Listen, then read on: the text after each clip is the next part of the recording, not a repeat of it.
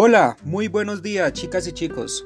Bienvenidos a un segundo podcast de la formulación de Leonidas Castro Camacho. Mi nombre es Juan David Camargo Reyes, soy especialista en psicología clínica infantil del adolescente y la familia y en este momento vamos a explicar lo que sería la segunda parte de esta formulación clínica, el análisis funcional.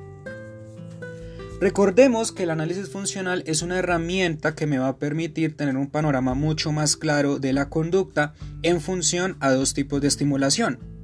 La estimulación antecedente y la estimulación consecuente. Pero en el caso de la formulación de Leonidas Castro encontraremos un análisis funcional mucho más extenso y vale la pena pues definir las partes de este análisis funcional y luego mencionar un ejemplo. Comencemos con la definición de estas partes. En la primera parte encontramos lo que sería la conducta problema. En este apartado nosotros debemos operacionalizar la conducta problema que hemos propuesto en la primera parte, es decir, en la sección de problemas de la primera hoja de la formulación, como también operacionalizar el diagnóstico que hemos propuesto en la primera parte, naturalmente. Una vez operacionalicemos la conducta problema, vamos a dirigirnos a la estimulación antecedente o a los antecedentes, en donde encontramos dos variables importantes, el contexto y el evento. El contexto va a ser el lugar donde ocurren los hechos. Por ejemplo, la casa, la biblioteca, el carro, la sala, la cocina, la habitación, el hotel, la biblioteca, el salón de clases. Es importante tener en cuenta que para la elaboración de un análisis funcional llevemos a cabo o abordemos un solo contexto para todo un análisis funcional. De tal manera que yo por ejemplo, tenga contexto A, análisis funcional A. Contexto B, análisis funcional B. Contexto C, análisis funcional C. Es decir, si mi contexto es la casa, voy a basar todo mi análisis funcional en la casa. Si mi contexto es la biblioteca, voy a basar todo mi análisis funcional en la biblioteca. Si mi contexto es el salón de clase, pues voy a basar todo mi análisis funcional en el salón de clase. Cada contexto refiere a un solo análisis funcional. No vayamos a combinar los contextos. Es muy importante que lo tengamos en cuenta. Solamente mencionamos un solo contexto. Bien. Esto en el caso de abordar los contextos externos puesto que en la formulación vamos a encontrar contextos externos y contextos internos. Cuando a mí me dicen de contexto externo, pues me están hablando de los lugares en donde ocurren los hechos naturalmente. ¿Vale? Pero también de los contextos internos refiriéndonos a las cosas que muy probablemente estamos percibiendo a nivel interno en nuestro cuerpo por ejemplo, algún dolor en particular, algún malestar,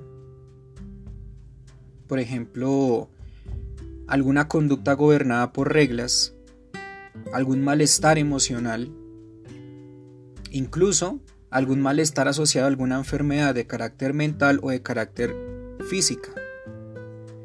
Eso lo debemos tener en cuenta dentro del contexto interno. Y si se preguntan si en el contexto externo podemos encontrar a la vez contextos internos, por supuesto que sí. Podemos mencionar en el contexto externo, por ejemplo, casa, y adicionar el contexto interno, malestar emocional. Muy importante que lo tengamos en cuenta. Contexto externo y contexto interno. Vamos ahora con el evento. El evento es la situación, el momento en donde se presentó la conducta problema.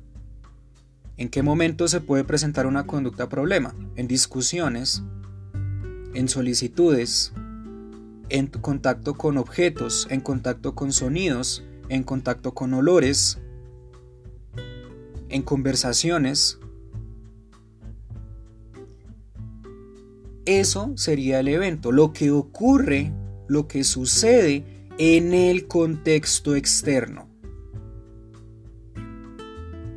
Luego, mencionamos en la siguiente parte del análisis funcional la relación estímulo-respuesta. Y la relación estímulo-respuesta tiene por defecto tres tipos de relación estímulo-respuesta. La relación estímulo-respuesta discriminativa, la relación estímulo-respuesta condicionada y la relación estímulo-respuesta mediada. La relación estímulo-respuesta discriminativa refiere a la historia de aprendizaje del sujeto, de nuestro paciente. Saber que el paciente tenía, que tenía conocimiento de las consecuencias de sus actos y que por ende se comportó de una determinada manera. Por ejemplo, el niño ya sabe qué hacer para recibir como consecuencia un juguete entonces llora, grita, patalea. Y cuando emite estos comportamientos, pues ya sabe qué tiene que hacer. Gritar, patalear, llorar, verbalizar, por favor, quiero ese juguete. Y como consecuencia, pues lo recibe.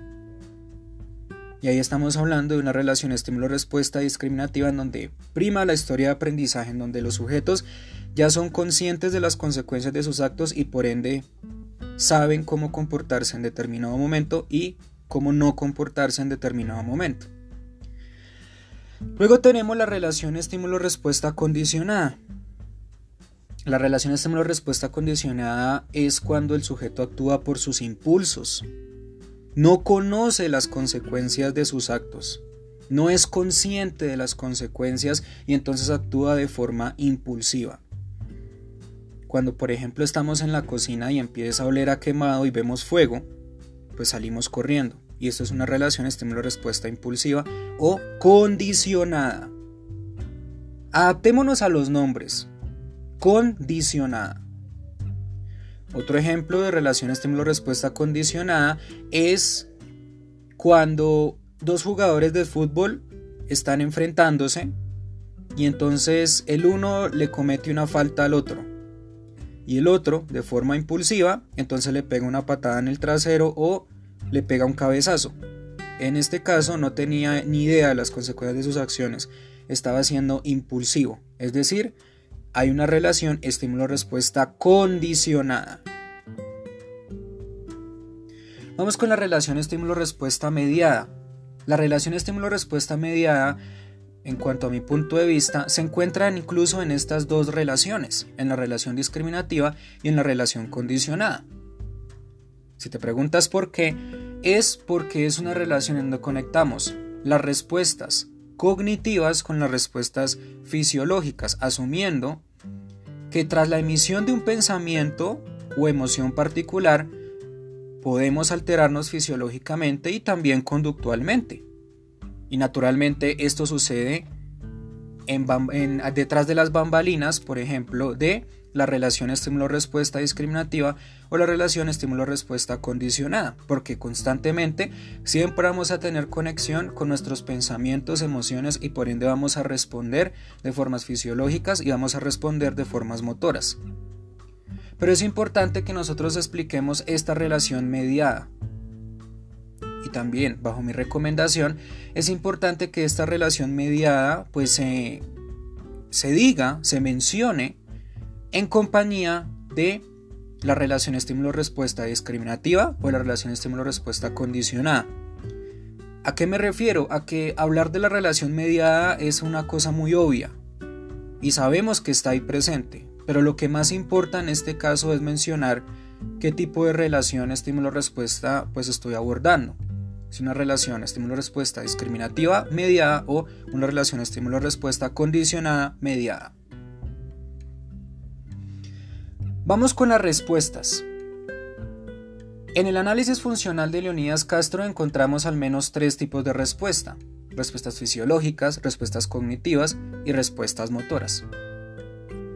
Hoy en día, de acuerdo a los formatos que yo he revisado, las respuestas fisiológicas se van a conectar con las respuestas cognitivas justamente por esta misma relación mediada que hablamos anteriormente. Y, ok, es completamente válido, pero hay que comprender que cada respuesta fisiológica, cognitiva y motora son distintas. Las respuestas fisiológicas, por ejemplo, refieren a aumentos de tasa cardíaca, de tasa respiratoria, vasoconstricción periférica, aumento de cortisol, aumento de adrenalina, las respuestas cognitivas refieren a emociones y pensamientos evocados con el paciente en consulta, por ejemplo, me siento feliz, me siento triste, me siento con rabia, me siento con ira. Y pensé, imaginé o ideé esto. Naturalmente se debe colocar entre comillas, lo que el paciente imagina, piensa o idea. Justo en las respuestas cognitivas y las respuestas motoras naturalmente refiere a las conductas que se emitió o que se emitieron, perdón, justo en ese evento. Estamos viendo que estas respuestas son distintas. Debemos distinguirlas en el análisis funcional de la formulación para evitar problemas. No combinarlas. Y si bien a mí me incitan a combinar las fisiológicas con las cognitivas, lo que yo les recomiendo es que hagan por aparte, fisiológicas, cognitivas y motoras, como si fuese una lista en tres categorías. La lista fisiológica, la lista cognitiva y la lista motora conductual. Pero es solamente una recomendación en el sentido de que se vea la topografía del comportamiento mucho más clara. Cuando hablamos de respuestas fisiológicas, y yo le necesito preguntar al paciente pues sobre las respuestas fisiológicas para elaborar un buen análisis funcional y por ende una muy buena formulación, yo le pregunto al paciente ¿qué sintió usted en el cuerpo en ese momento? Para las respuestas cognitivas le preguntaré ¿qué pensó usted y qué emociones experimentó usted en ese momento en el que ocurrió el evento? Y en respuestas motoras conductuales le preguntaré al paciente, ¿qué hizo usted en el momento en que ocurrió el evento? Muy importante que lo tengamos en cuenta para enfocar las respuestas que necesitamos diligenciar en la formulación. Luego tenemos la relación respuesta-consecuencia. La relación respuesta-consecuencia va a ser la función de la conducta. La clase funcional en reforzamiento positivo o reforzamiento negativo, asumiendo el reforzamiento o el propio refuerzo como lo que mantiene la conducta. El castigo no la mantiene, el castigo la deteriora. Por lo tanto, debemos optar en este análisis funcional por el mantenimiento conductual, debido a que lo que nos interesa en este análisis funcional es localizar, buscar o ubicar la hipótesis de mantenimiento, es decir, la función en refuerzo positivo, en refuerzo negativo o, como dicen otros libros, en reforzamiento positivo o en reforzamiento negativo. Entonces es muy importante que nosotros sepamos distinguir el tipo de relación. Pero nosotros debemos diligenciar esta relación respuesta-consecuencia muchísimo más adelante. ¿Por qué? Porque lo que nos conduce a saber las respuestas, eh, perdón, la función en reforzamiento positivo y en reforzamiento negativo, en esencia, lo que nos conduce a saber la respuesta de esta inquietud se encuentra en las consecuencias. Por lo tanto, una vez que terminemos de diligenciar los antecedentes, las relaciones estímulo-respuesta y las respectivas respuestas, nos dirijamos inmediatamente a las consecuencias inmediatas. Y entonces le preguntemos al paciente qué fue lo que ocurrió inmediatamente se emitieron estos comportamientos en este evento. El paciente nos va a comentar sobre las consecuencias inmediatas, es decir, lo que pasó inmediatamente, y asimismo, justo en ese punto, sabemos la relación respuesta-consecuencia. Sabemos qué tipo de función se presentó en el momento de las consecuencias inmediatas. Algunos estudiantes o terapeutas optan por diligenciar primero la relación respuesta-consecuencia y no es lo más recomendable, porque necesitamos saber qué fue lo que ocurrió después, en términos de si el comportamiento fue o no fue reforzado, positivo o negativamente, y luego hablar de la relación respuesta-consecuencia como la función, que vuelvo y repito, puede ser de reforzamiento positivo o refuerzo positivo, como dice la otra literatura, o reforzamiento negativo o refuerzo negativo. Entonces es muy importante que sepan que las consecuencias inmediatas, que son aquellas consecuencias que ocurren a corto plazo, inmediatamente se presentó el comportamiento en contacto con el evento, pues tienen que ir primero y luego si hablamos de la relación, respuesta-consecuencia, luego si hablamos de la función. Por ejemplo, si yo le pregunto a la mamá, bueno mamá, cuénteme, después de que su hijo pataleó y lloró y, le golpeó y... ¿Qué fue lo que pasó inmediatamente? La mamá nos va a responder, pues doctor o doctora, yo le compré el juguete porque pues ya estaba cansada de verlo así. Eso fue lo que ocurrió como consecuencia inmediata a ese comportamiento. Por tanto, como relación respuesta-consecuencia, tendremos un reforzamiento positivo Primero, atencional, ¿vale? Y también puede ser un reforzamiento positivo tangible o un refuerzo positivo tangible. ¿Por qué? Porque se le dio atención al niño para reforzar su comportamiento y adicionalmente también se le dio un tangible, un carrito, por ejemplo, el juguete. Ahora bien, ya que sabemos ese dato, podemos pasar a diligenciar la parte de consecuencias demoradas o las consecuencias a largo plazo en donde nosotros vamos a afirmar si efectivamente, dada la historia de aprendizaje de mi paciente, hay una alta probabilidad de ocurrencia de la conducta en el futuro en el sentido de su mantenimiento. Si yo le pregunto a la mamá, mamá, ¿y esto ya antes ha ocurrido? Sí, desde los cuatro años, cada vez que el niño se porta así, pues yo le doy lo que él quiere, porque me duele verlo así, de triste me duele decir, me duele escucharlo decir palabras que me afecten, pues allá sabemos como consecuencia de morada que tenemos que colocar alta probabilidad de ocurrencia de la conducta y adicional un deterioro en la comunicación entre el hijo y la mamá. Juan, ¿por qué deterioro en la comunicación? Hombre, porque estamos hablando de un chico que se le está reforzando positivamente conductas indeseables conductas problema. Imagina que este chico en el futuro con 15 años emita este tipo de conductas o peores inclusive pues van a generar un deterioro en el hogar. Van a generar un deterioro en el contexto familiar. Por esa razón estamos hablando, en este caso, de una alta probabilidad de ocurrencia de la conducta y adicionalmente un deterioro en el área de ajuste familiar o un deterioro en la comunicación entre la madre y el hijo. No hablamos más, no hablamos menos en las consecuencias demoradas específicamente. Alta probabilidad o baja probabilidad de ocurrencia de la conducta y un deterioro en la respectiva área de ajuste a la cual pues yo me esté refiriendo en el análisis funcional, como también un deterioro en la comunicación de quienes me esté refiriendo en el análisis funcional. En este caso. Bien, el último apartado del análisis funcional refiere a la conducta opuesta. La conducta opuesta va a abrir una nueva parte en el análisis funcional llamada la parte opuesta, en donde nosotros pues vamos a escribir una conducta opuesta a la conducta problema que muy probablemente el paciente puede realizar en función a feedback, es decir, que él mencione ¿Cuál sería su conducta opuesta en vez de la conducta problema? Y entonces la anotamos.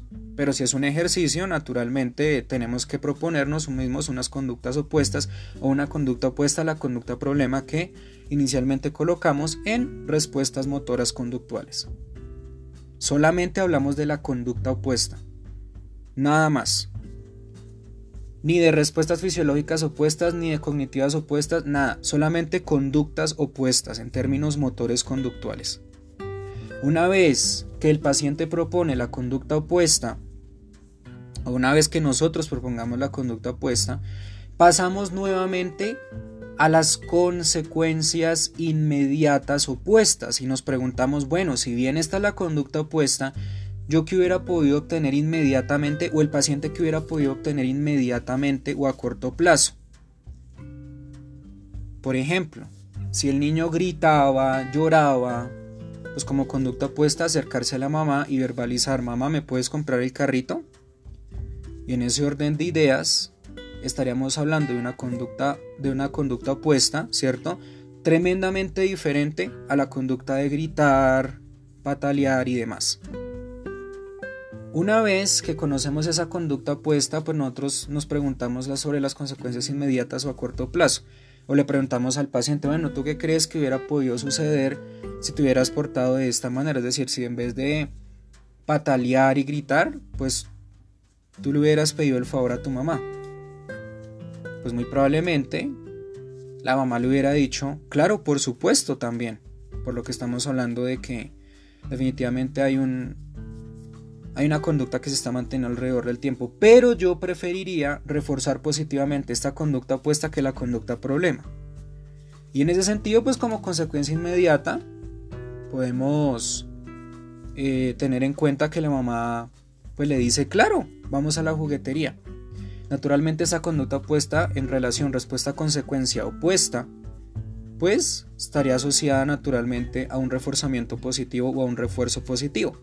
Pero como yo ya les dije o ya les expliqué que es preferible reforzar conductas prosociales, pues en este sentido estaríamos hablando de un refuerzo positivo y como consecuencia de morada, pues si bien hay una alta probabilidad de ocurrencia de la conducta, también va a haber un aumento en la comunicación entre la mamá y el hijo. Muy importante que lo tengan en cuenta. En consecuencias demoradas o a largo plazo opuestas.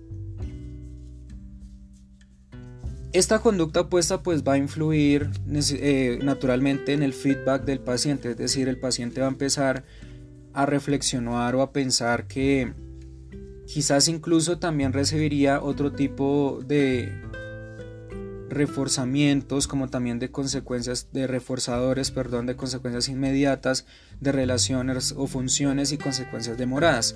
Pero el punto es que proponemos una conducta opuesta una consecuencia inmediata opuesta, una relación respuesta-consecuencia o función opuesta y una consecuencia demorada a largo plazo opuesta. ¿De acuerdo? Espero que esto haya quedado claro. Cualquier duda, cualquier inquietud que tengan, ya saben que pueden dirigirse a los directos o las clases online gratuitas de el grupo de Facebook de análisis conductual aplicado PS. Juan David Camargo Reyes o dirigirse a la unidad correspondiente en donde dice formulación clínica paso a paso, abrir esa unidad y escuchar el podcast anterior a este o simplemente ver los videos de refuerzo en YouTube de análisis funcional paso a paso o los directos que se han hecho, perdón, de análisis funcional no sino de formulación clínica que se han hecho paso a paso en, en, YouTube. Y adicionalmente pues las clases em, que se han abordado en el grupo de estudio de Facebook. Y eso ha sido todo por hoy con relación al análisis funcional. Cualquier duda, cualquier inquietud ya sabe que me pueden escribir. Muchísimas gracias por su atención chicos y chicas, que Dios los bendiga y que estén muy bien. Y no olviden que no solamente hacemos un solo análisis funcional, en la vida de un paciente al menos pueden existir cinco contextos y hacer los cinco análisis funcionales de esos cinco contextos. No me vayan a confundir, por favor, el contexto con otras cosas, tampoco el evento con otras cosas. Creo que todo está claro y lo he explicado lo suficientemente claro. Ahora bien, recordemos que se coloca un solo contexto por un solo análisis funcional. Y no les tengo nada más que decir. Creo que eso ha sido muy claro, muy conciso. Lo último que les voy a decir es que Si bien tenemos un solo análisis funcional para un solo contexto, nosotros podemos describir la conducta ampliamente usando las unidades de medida, frecuencia, latencia, duración, tiempo entre respuestas. Y naturalmente siempre basarnos en un solo análisis funcional para un contexto. Y listo, eso sería todo. Muchísimas gracias por su atención chicos, que Dios los bendiga y que estén muy bien. Nos veremos en otro siguiente podcast, ¿vale? En donde hablaremos de las clases de respuesta eh, asociadas a las comunalidades del análisis funcional. Hasta la próxima.